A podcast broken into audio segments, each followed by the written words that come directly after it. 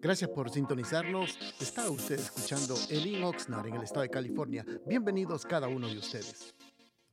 Nehemías, capítulo número 3, y vamos a leer los primeros tres versículos de la palabra del Señor. Cuando usted lo tenga, me da un amén. Dice la palabra del Señor. Entonces se levantó el sumo sacerdote Eliasid con sus hermanos los sacerdotes y edificaron la puerta de la oveja.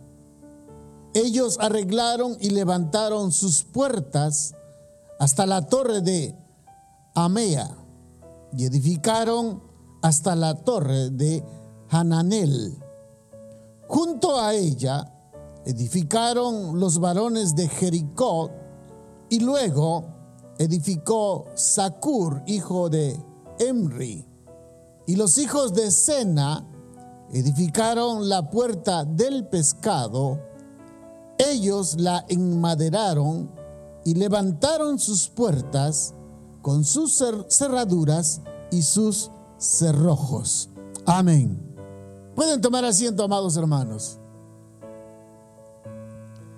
Le hemos llamado a este tema trabajo de reedificación. Ustedes recordarán la última vez que tocamos el estudio de Nehemías. Nehemías, ustedes saben, era un copero, estaba tenía el trabajo de probar el, alimento y la bebida del rey en Persia. Llega la noticia de que Jerusalén estaba destruida y entonces él decide, por supuesto en oración había orado anteriormente, y decide acercarse, digamos, al rey para solicitarle el permiso para ir a Jerusalén.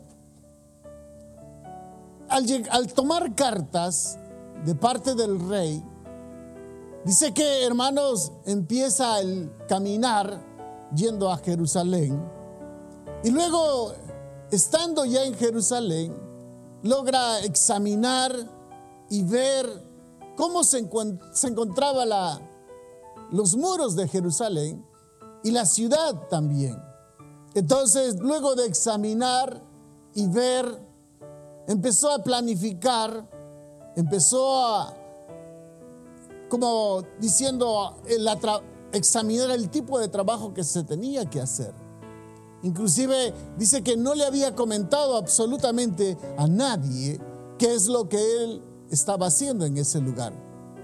Pero ya en los últimos versículos del capítulo 2, Dice que Nehemías, luego de examinar y ver todo el cómo estaba la situación Jerusalén, dice que le expresa qué es lo que realmente Dios había puesto en el corazón y el favor de parte de Dios sobre el rey para edificar los muros.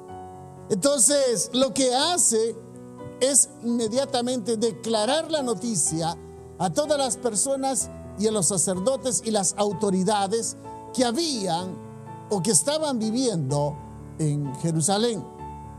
Pero como siempre, cuando se empieza algo, especialmente como el, el trabajo de, de Nehemías, siempre van a haber oposiciones, siempre van a haber personas que van a criticar el trabajo y por supuesto tuvo oposición. Pero él dijo claramente, nosotros hacemos o hemos venido para hacer la obra de Dios, a pesar de todas las críticas, a pesar de todos los, señalamientos, él dice que Dios estuvo con él y por lo tanto no se iban a detener en hacer la obra de Dios. Ahora hemos llegado al capítulo número 3 y aquí en el capítulo 3 ocurre algo muy interesante. La vida del cristiano, amado hermano, es como un salvavidas. El creyente todo el tiempo tiene que estar viendo la forma, cómo puede ser útil, no solamente a la obra, sino también a las personas. Porque en el mundo donde nosotros vivimos hay muchas personas con muchas necesidades o no, hermanos. Hay muchas necesidades, hermanos. Entonces, cada obra que se vaya a realizar, Dios siempre levanta hombres o mujeres que van a ser, hermanos, líderes. En cada hogar hay un líder, en cada negocio hay un líder y por supuesto, en estos casos que estamos viendo de Nehemías, había un líder que se llamaba Nehemías, que era guiado por el Señor. Ahora, quiero que entienda esto. Este capítulo que vamos a tratar de leerlo, se va a dar cuenta que hay una gran cantidad de nombres. Es más, usted puede leerlo en su casa, son aproximadamente 32 versículos. Y una cantidad enorme de nombres de personas. Son esas personas, hermanos, que construyeron los muros y que sus nombres están escritos en la Biblia y están grabados para siempre porque ellos iniciaron un trabajo extraordinario, lo que es la reconstrucción de los muros. Ahora vamos a leer el versículo 1, vamos a entrar de lleno porque si no nos vamos a quedar corto. ¿Lo tiene usted el versículo 1? No nos vamos a ir a otro capítulo, todo va a ser en el capítulo 3 de Nehemías. Dice, lo lee conmigo por favor, versículo 1. Entonces, se levantó el sumo sacerdote Eliasid con sus hermanos, los sacerdotes, y edificaron la puerta de las ovejas.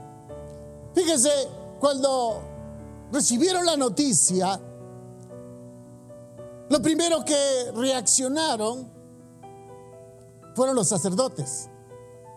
Porque ellos notaron de que realmente Nehemías estaba haciendo la obra de Dios. Y en toda obra de Dios, hermanos, siempre se requiere un líder. Siempre se requiere una persona que diga, mire, este es el plan de Dios y esto es lo que vamos a hacer. Entonces, el sacerdote fue el que tomó la iniciativa. Ahora, pero el sacerdote hace que se edifique el área donde él estaba trabajando. El sacerdote tenía una área, vamos a decir, lugar específico donde él trabajaba. Y dice que era, hermanos, la puerta de las ovejas. Uno se pregunta, ¿dónde queda la puerta de las ovejas? La puerta de las ovejas era una puerta donde por ahí entraban las ovejas que iban a ser sacrificadas en el altar. Entonces, esa parte, el sacerdote con su hermano, los sacerdotes, o sea, todos los sacerdotes se unieron y empezaron a edificar, a restaurar el área que les correspondía a ellos. No había excusas de que no, pues yo soy el sacerdote, que vengan otros a trabajar. No, no, no. En la obra del Señor, los primeros que tienen que dar el ejemplo son los sacerdotes. Diga amén fuerte, hermanos. Por favor, esa es la palabra clave, que sean los primeros. Mire, hermanos, cuando uno lee la Biblia, uno se puede quedar asombrado por todas las cosas maravillosas que ha hecho el Señor. Por ejemplo, ustedes recordarán cuando los muros de Jericó cayeron. ¿Se recuerdan, hermanos? Levanten la mano los que se acuerdan, los muros de Jericó. Los que no se acuerdan, díganme, si no, para contarles toda la historia. Tengo toda la noche, hermano. Dice que, hermano, Dios ordena a Josué que den vueltas alrededor de los muros invencibles de Jericó. Y hermanos, Josué, hermanos, que era un hombre, era líder, sucesor de Moisés, y era líder del pueblo de Israel.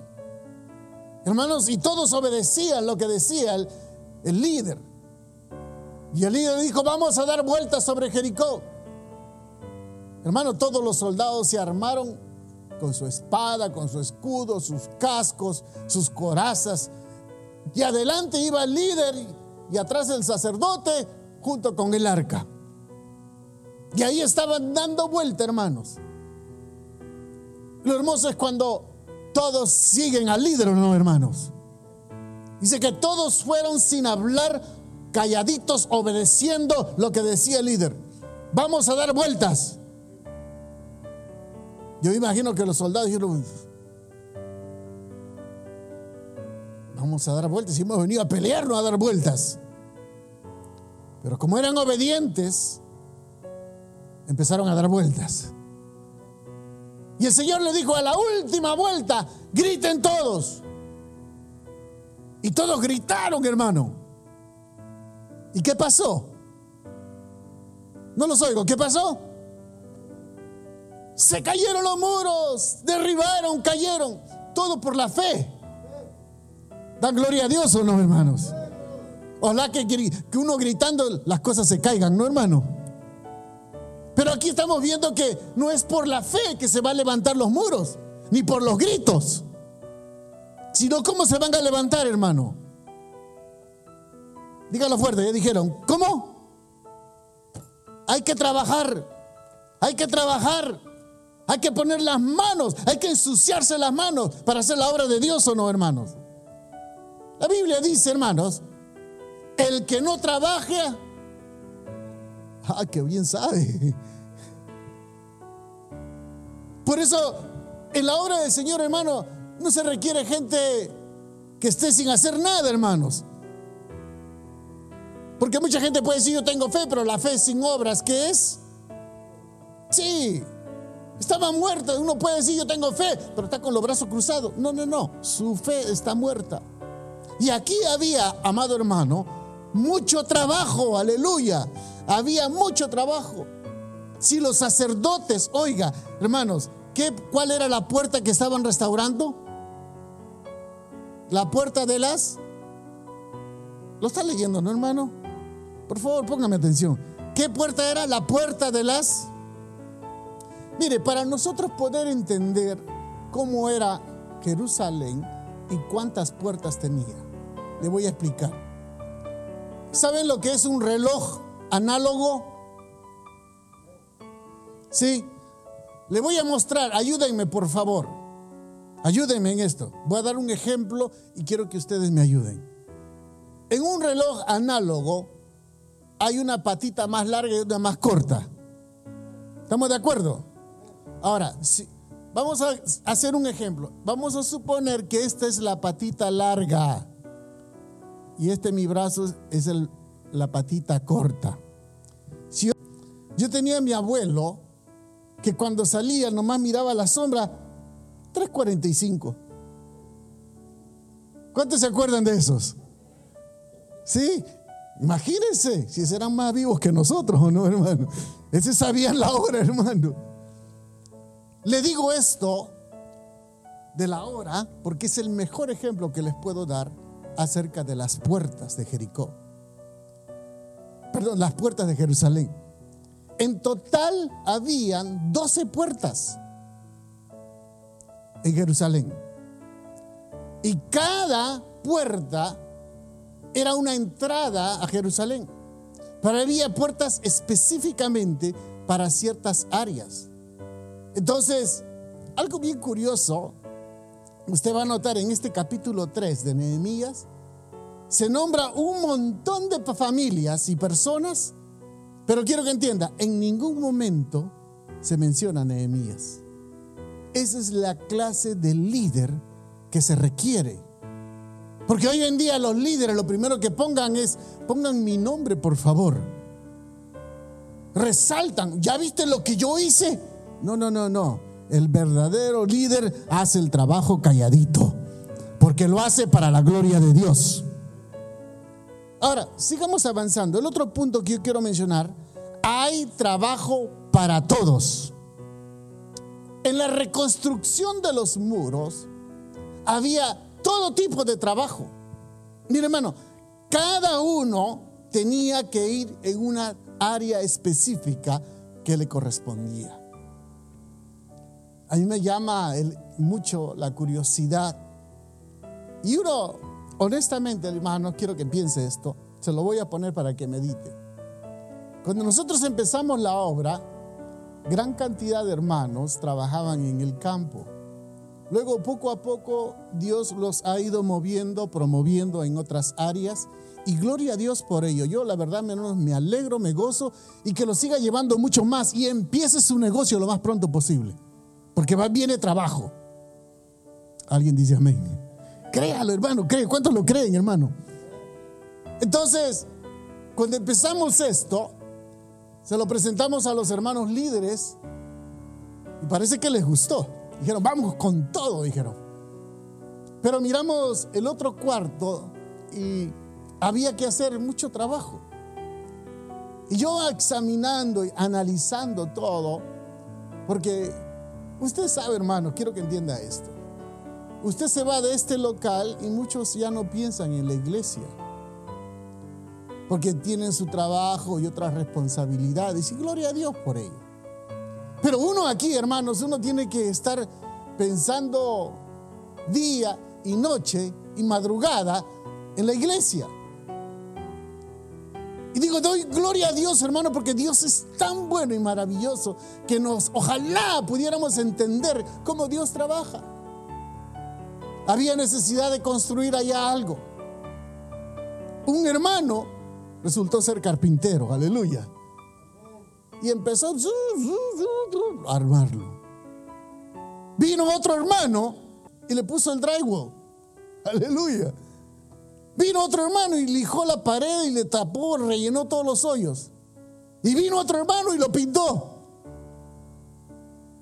¿Es hermoso no, hermano? Yo no sé si usted se goza, hermano. Pero yo doy gloria a Dios, hermano.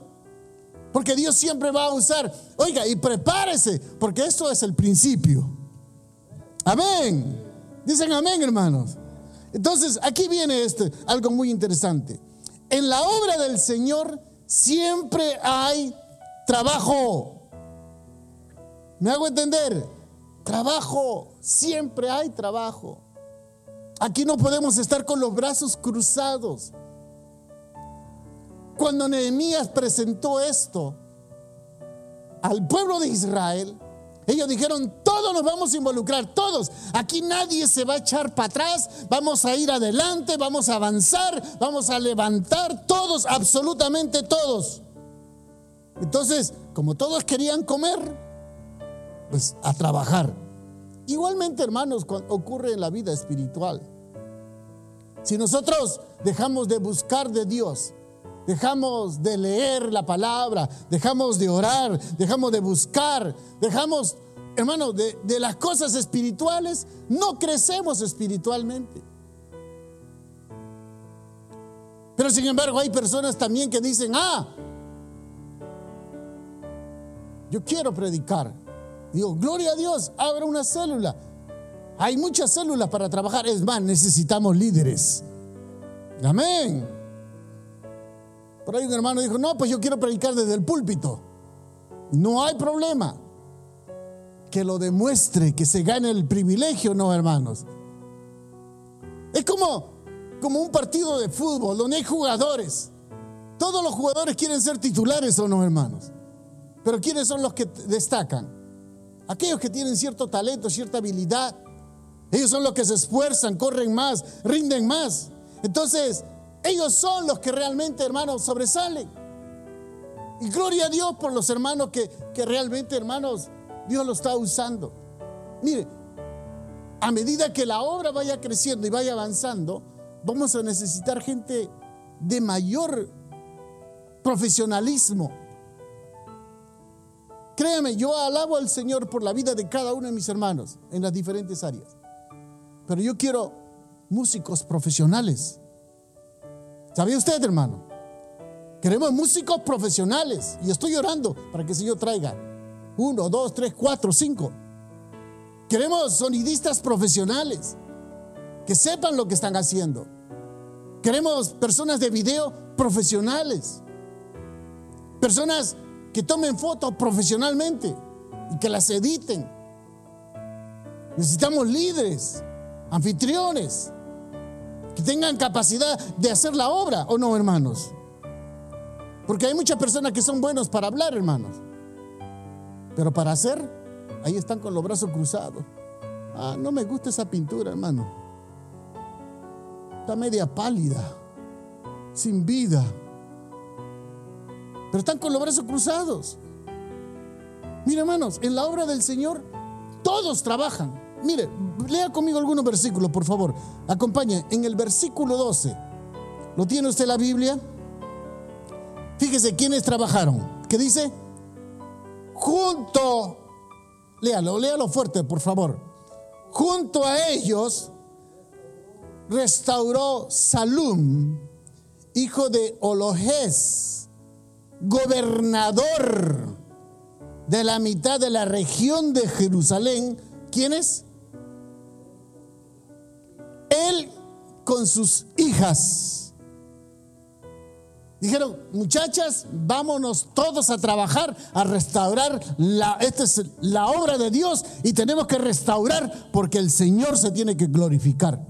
Esto es lo que el Señor nos ha dado y esto es la promesa de Dios. Así que vamos todos a trabajar. Ahí nos dijeron, ay, ¿cómo voy ahí? Me voy a arruinar las uñas. Porque hoy en día es eso, ¿no, hermano? Ay, no, no hay wifi allá. ¿Para qué voy a ir? No, me canso. No, hermanos, en la obra del Señor hay que trabajar todos, ¿o no, hermanos? Dicen amén. Ahí estaban todos los hombres, amados hermanos, trabajando. Todos. Ahí no había excusa, no, que yo aquí, yo allá. No, todos a trabajar. Negociantes, plateros, perfumistas, músicos. Oiga, todos, carpinteros, todos trabajaban en la obra del Señor. Por eso, cuando uno dice, vamos a hacer la obra, es cuando todos tenemos que trabajar, ¿no, hermanos? Todos, todos, todos, todos. Siempre hay algo que hacer en la obra del Señor, hermanos. Siempre hay algo que hacer.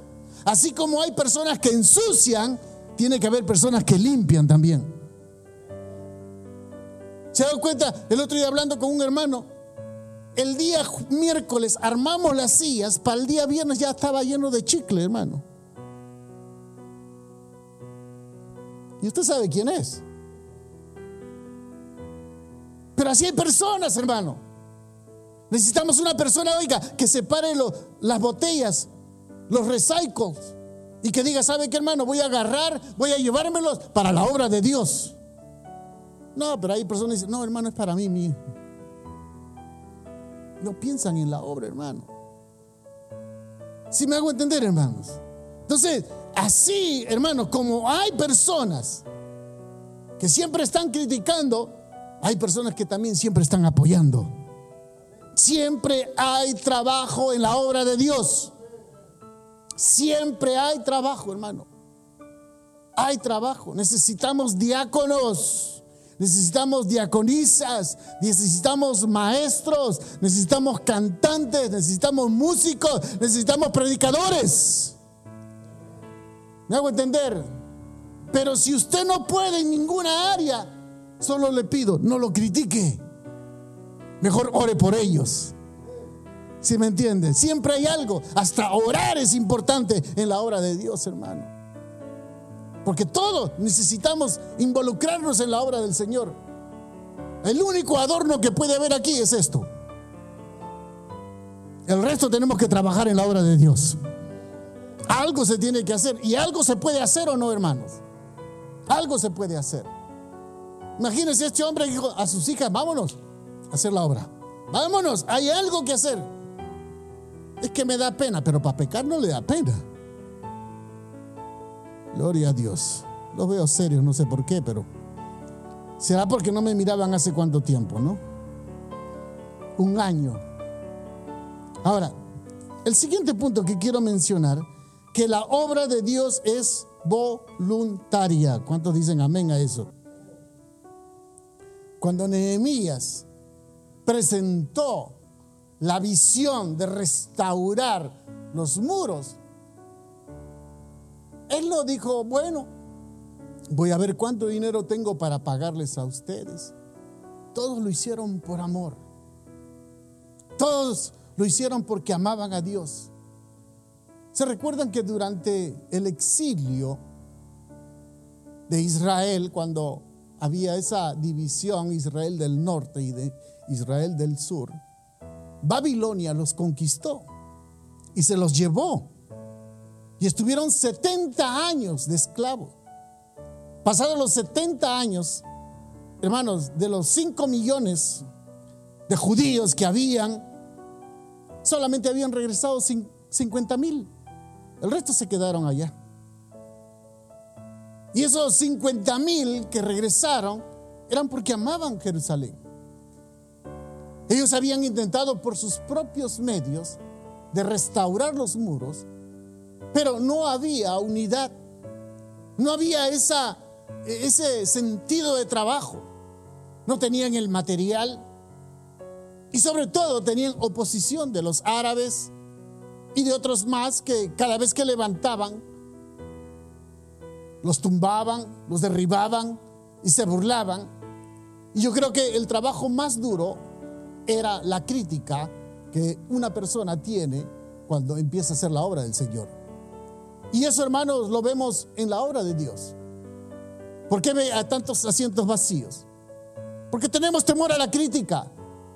Tenemos temor al señalamiento. Tenemos temor de hablar de Dios. Tenemos temor de testificar a la gente lo que Dios ha hecho con nosotros. Porque si realmente, hermanos, nosotros diéramos testimonio y hacemos la obra de Dios voluntariamente, lo que el Señor ha hecho en nuestra vida, oiga, voy a decir algo, su célula estaría reventando y la iglesia también.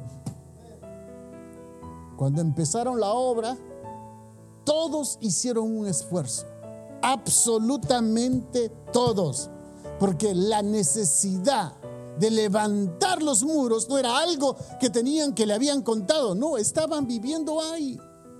Miren hermanos, cuando yo leía este pasaje, ¿cuánto tiempo este pueblo estuvo viviendo en ruinas? ¿Cuánto tiempo estuvo viviendo en miseria? ¿Cuánto tiempo estaba viviendo con todo derrumbado los muros? Muchos años. Y así hay personas que se acostumbran a un estilo de vida. No, parece que aquí voy a vivir y aquí voy a morir. No, este es el estilo de vida.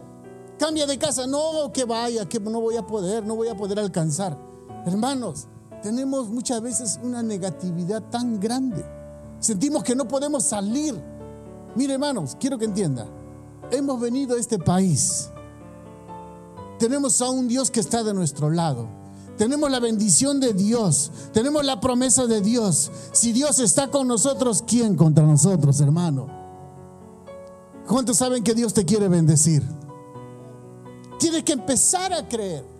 Así como te has arriesgado a venir a este país, te has arriesgado a buscar un trabajo, arriesgate a hacer cosas extraordinarias si vas juntamente con el Señor. Porque todos estos tenían la necesidad ahí. Los muros están caídos, pero ellos tenían un solo corazón y un solo deseo. Cada persona que entrega su corazón a Cristo tiene una vida de servicio. Porque cuando nosotros lo primero que llegamos a Cristo, lo primero que hacemos es cómo puedo servir al Señor o no, hermanos. No sé si les conté mi experiencia. Cuando yo llegué a los caminos del Señor, yo no fui servidor inmediatamente. Allá tenía que bautizarme. La que era servidora era mi esposa. Y mis hijos eran servidores. Yo simplemente espectador, bien bonito, hermano. Iba con mi saquito, mi corbatita, pero no servía a nadie. Y miraba a los hermanos que cargaban las sillas, hermanos, y llevaban ahí y llevaban las sillas ahí cargando. A veces hasta dos, así llevaban cargados y pesados, hermano, las sillas eran largas, de madera. Y ahí van yo. Yo le decía, déjame ayudarte, hombre, te voy a ayudar. Como que el Señor me encantaba ayudarles, ¿no? ¿Y sabes qué me respondió? Me sentí mal. No, ese es mi privilegio. No, no me lo va a quitar usted mi privilegio. Y nosotros aquí, hermano, haga usted, hermano, lleve esto, hermano, cargue lo otro, hermano. Y nosotros, si el privilegio es nuestro o no, hermano, todo lo que hagamos sea para la gloria de Dios o no, hermanos. Tenemos que tener una vida de servicio. Necesitan personas obedientes, que estén sujetos por amor a la obra. Nosotros podamos lograr cualquier meta, hermanos Cualquier meta que nos tracemos lo podemos lograr si trabajamos unidos. Dígame, pues. Todo lo que nosotros nos propongamos, amados hermanos, lo podemos lograr. Si tan solo unidos trabajamos en un solo sentir, en un solo deseo, un solo corazón, una misma meta. Yo hablaba con el hermano que está en el valle y él decía, hermano, si la iglesia, aquí en la iglesia no hay millonarios, no. Han logrado comprar un templo de varios millones con jardineros, plomeros, carpinteros, limpia casa, carguacheros, gasfiteros, plomeros, cortan jardines, cuidan niños. Ese tipo de ese es el pueblo. Pero cuando hay un solo deseo, cuando hay un solo sentir, una sola meta, hermano, todos se ponen a trabajar para la gloria de Dios o no, hermano.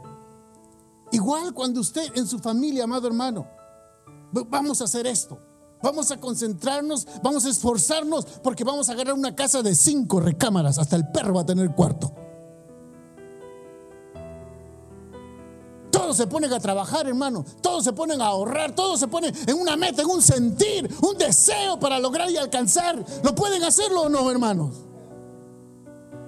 Se sacrifican todos. Se puede lograr.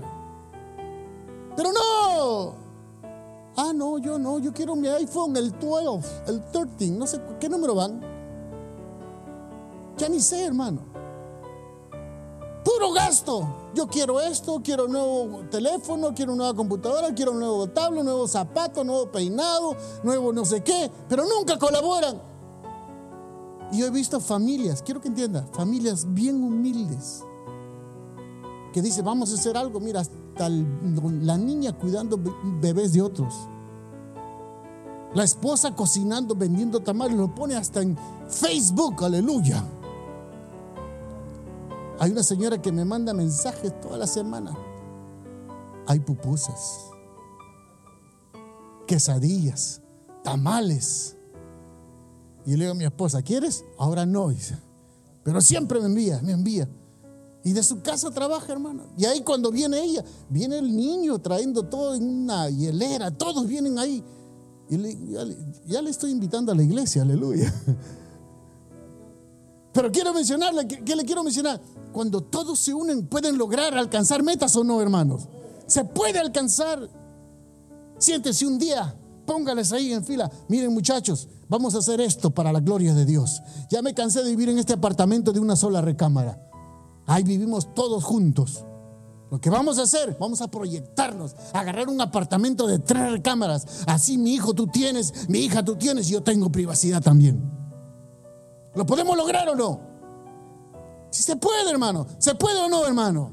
Pero cuando hay unidad, cuando hay un líder que les guía, cuando hay un sentir, igual la obra de Dios, no puede haber, hermano, comunión. El baterista pensando en una cosa, el piano en otra cosa, la guitarra en otra cosa. No, tienen que tener en comunión todo para poder lograr y alcanzar. Oiga, no hizo absolutamente nada. Se puso a dirigir. Vamos a hacer esto. Así que todos bien obedientes, sujetos, trabajando en amor, esforzándose, luchando para salir adelante. Y todo tipo de personas, todo tipo de profesión. ¿Se recuerda el primer versículo que hemos leído, hermano? Por favor, lea conmigo la Biblia. En el versículo número 2. No, 3, por favor, lea el versículo 3. Que dice, los hijos de Sema edificaron, oiga, la puerta del pescado. No solamente, óigame esto, la edificaron ellos fueron e hicieron algo más. ¿Qué hicieron? Enmaderaron. ¿Qué entiende por enmaderar? O que aparte de levantar los muros, le pusieron madera. Aleluya. Y aparte de ponerle madera, ¿qué más le hicieron? Cerraduras. Levantaron sus puertas, perdón, y sus cerraduras y cerrojos. O sea que ellos dijeron, mire, la obra está bonita, vamos a ponerle madera, ahora vamos a poner puertas y ¿sabe qué? Vamos a ponerle cerrojos y seguro. O sea que le hicieron el acabado final completo total. Es que, mire, hermano, ahí se ve el corazón de una persona, ¿no, hermano? Cuando dice voy a hacer la obra, mire, no voy a hacer las medias, la voy a hacer bien para la gloria de Dios. Porque esta obra no es mía, es la del Señor. Si vamos a hacer algo que sea de excelencia, amén, hermano. Incrédulos algunos aquí, hermano. Le voy, a, retar esto. Tómele foto ahorita esto como está. Dele, deme seis meses, usted no va a reconocer este lugar. Porque va a ser precioso para la gloria de Dios. Estamos trabajando, hermano. Y hay hermanos que están trabajando duro, arduamente. Y estamos empezando. Porque una de las cosas que a mí me gusta dar, hermano, siempre es lo mejor para el Señor. Dicen amén. Cuando logramos metas es porque todos estamos trabajando unidos y en amor. ¿Usted cree que podemos alcanzar otro local más grande? Sí, lo vamos a hacer. ¿Cuántos lo creen? Para la gloria de Dios. Pero todos juntos. Yo quiero verlo a sus hijos que se casen aquí. Quiero verlo a sus nietos. Es más, hasta, quiero enterrarlos a ustedes. Yo que soy el más viejo de todos, ¿no? bueno, al menos que Dios me permita enterrarlos algunos. Pues. Aleluya. Sigamos. Este trabajo, amados hermanos, alcanzó éxito. Si usted lee en este capítulo, en su casa por supuesto, va a encontrar que la palabra restauró, lo va a encontrar, oiga, 34 veces. Porque todas las familias que se les habían asignado para restaurar el área que le correspondía, todos lo terminaron con éxito, aleluya. Todos tuvieron éxito en su trabajo. Algunos hicieron cosas extraordinarias. Por ejemplo, lea conmigo el versículo 20, por favor. Dice, ¿qué dice hermano? Después de él, ¿quién apareció? No Barak, Baruch, hijo de Sabaí. Mire, yo quisiera tener este Baruch, hermano, aquí en la iglesia. Fíjese, después de él, Baruch, hijo de Sabaí, con todo qué? Aleluya. Fervor restauró otro tramo, desde la esquina hasta la puerta de la casa de Eliasid, sumo sacerdote. O sea, que él ya había empezado a trabajar y no, no, no, no, a mí no me den, no me den descanso, voy a seguir trabajando, voy haciendo la obra, eh, no se detenga, yo no creo en los días de descanso, voy a descansar cuando muera, así que voy a seguir trabajando. Y siguió avanzando, tenía un entusiasmo, un deseo, unas ganas de hacer la obra de Dios. Como algunos que conozco deseo de hacer la obra de Dios. Ganas. Vamos a orar, vamos a orar, vamos a alcanzar, vamos a alcanzar, vamos a tumbar, vamos a tumbar. Y hay que pintar, vamos a pintar. A mí me sorprendió el día que dijo el hermano, vamos a pintar. Y dije, aleluya. Yo en mi mente, ah, ¿cuántos días irán a tardar? ¿Cuál día, hermano?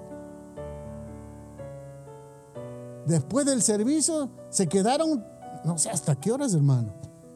Lijando, arreglando todo y el día sábado, listo, ya estaba. Dije, santo amado, tremendo. Pero vinieron varios hermanos a hacer la obra, ¿no, hermanos? Varios voluntarios dijeron, hagamos esto. Se vinieron, qué lindo es así trabajar, ¿no, hermano? Cuando todos ponemos nuestro granito de arena, nos esforzamos, luchamos y se ve la fe, se ve el amor, se ve el deseo, las ganas, hermano. Hasta el flojo se anima, ¿no, hermano? Porque le dije, no, este está, con ganas, está con chispa, está con deseo de hacer la obra. Y el otro, a veces es hay hermanitos que caminan así, ¿no, hermano? Tarán, tarán, tarán, tarán, tarán, tarán. Muévase, bro, muévase. Como dice mi hija, chispas, chispas. Rápido. Es que hay, hay personas que sí, que, que trabajan a su tiempo, ¿no, hermano? Baruch no, este varón era hermano de aquellos que dicen, hagamos la obra, hermano, vamos a hacer esto, que hay que hacer esto. Le voy a decir algo, lo que necesitamos ahorita. Aspirar no hace falta. Lo que nos hace falta es limpiar todos los vidrios, hermano. ¿Se me entiende? Espero que algún Baruch ah, oiga. Y que diga, hermano, yo me voy a encargar de eso. Bueno, y cada uno, versículo 28, léalo por favor, del mismo capítulo. Lo primero que hizo, ¿qué hice cada uno? Desde la puerta de los caballos restauraron los sacerdotes cada uno frente a su casa. Lo primero que nosotros tenemos que empezar, amado hermano, a restaurar es nuestra casa. Empecemos por eso.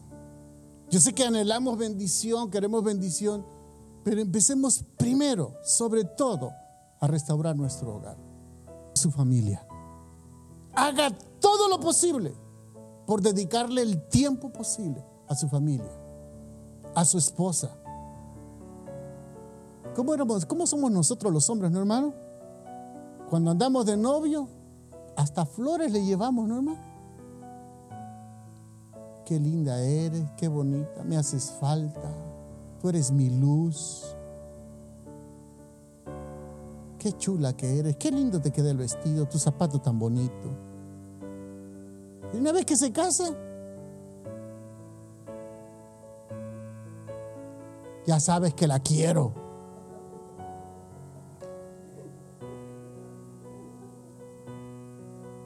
Si le preguntara a la hermana, ¿cuándo fue la última vez que, le dijeron, tan bonita que estás? De ella salió una ambulancia. Uh. restaure eso, su relación con su esposa. Hable con ella. Converse con ella. Llévala al cine, ya que abrieron. ¿Sí me entiende? Sácala a comer aunque sea un camión lonchero, hermano. Llévele un dulce. No, es que ya está gorda, dicen. No, hombre, restaure esa relación. Y con los hijos, oiga, ya con los hijos es el último, hermano. Es que le hablo en inglés y le hablo en español y me responde en inglés. Pues dígale, hey, te estoy hablando en español, háblame en español. Y quiero que entienda esto, voy a salir un poquito del tema, pero esto es muy importante. Amado hermano, usted tiene que hablarle en español a sus hijos y en su casa que se hable español.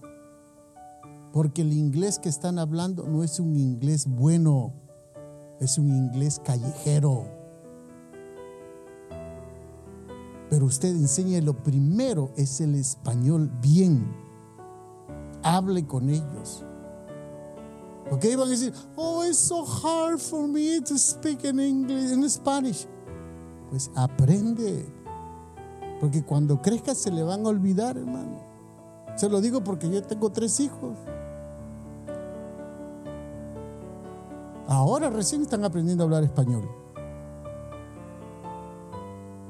Pero usted no comete ese error que yo cometí. Hábleles en español desde chico. ¿Do you understand? Entonces, primero hay que empezar a restaurar el hogar. Usted es el sacerdote. Restaure su hogar. Si hay algo que tiene que acomodar, acomódelo. Restaure la oración familiar restaure la comunión entre todos. Porque a veces como vivimos en este país, entramos, salimos, comemos a la hora que querramos, uno que va a la escuela, otro al trabajo. Restaure todo eso. Vamos a tal día, tal hora, ese día se apaga el teléfono, apagamos el wifi, vamos a conversar y vamos a comer. Prohibido el celular. Yo sé que algunos se van a poner, ¿what? Pero usted hágalo. Usted es el sacerdote.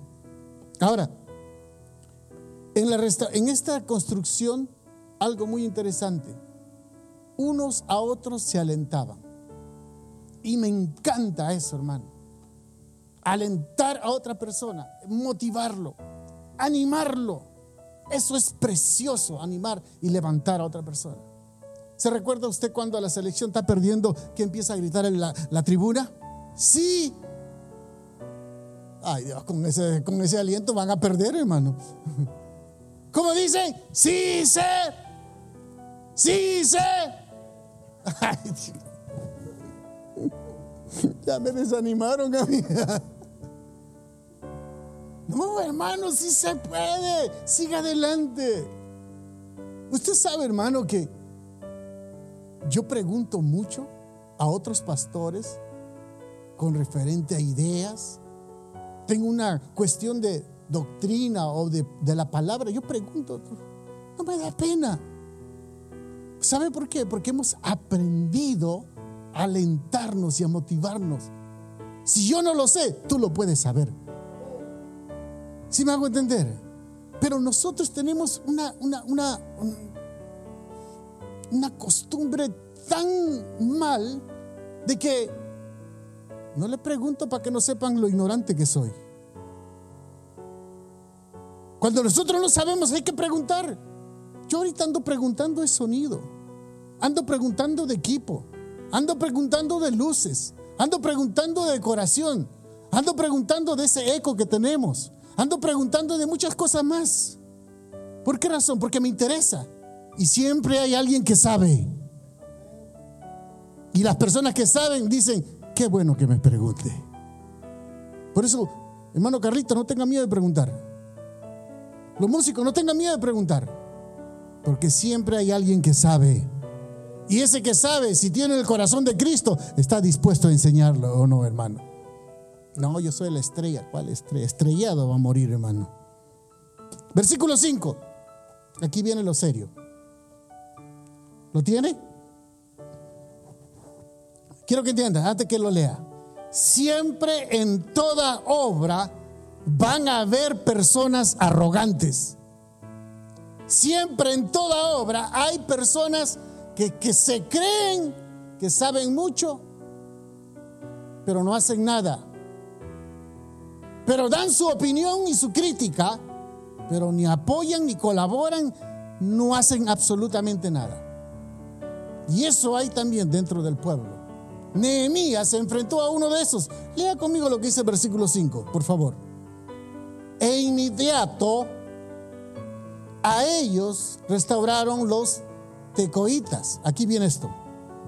Pero sus grandes no se prestaron para ayudar a la obra del Señor. Son aquellas típicas personas que siempre están, hmm, Hmm. Hmm. Algo está mal, no sé qué es. El sonido está muy mal. Ahí, no debería de estar. No, que esto, que el otro. No sabe tocar bien. No sabe cantar bien. ¿Quieren bendición de parte de Dios?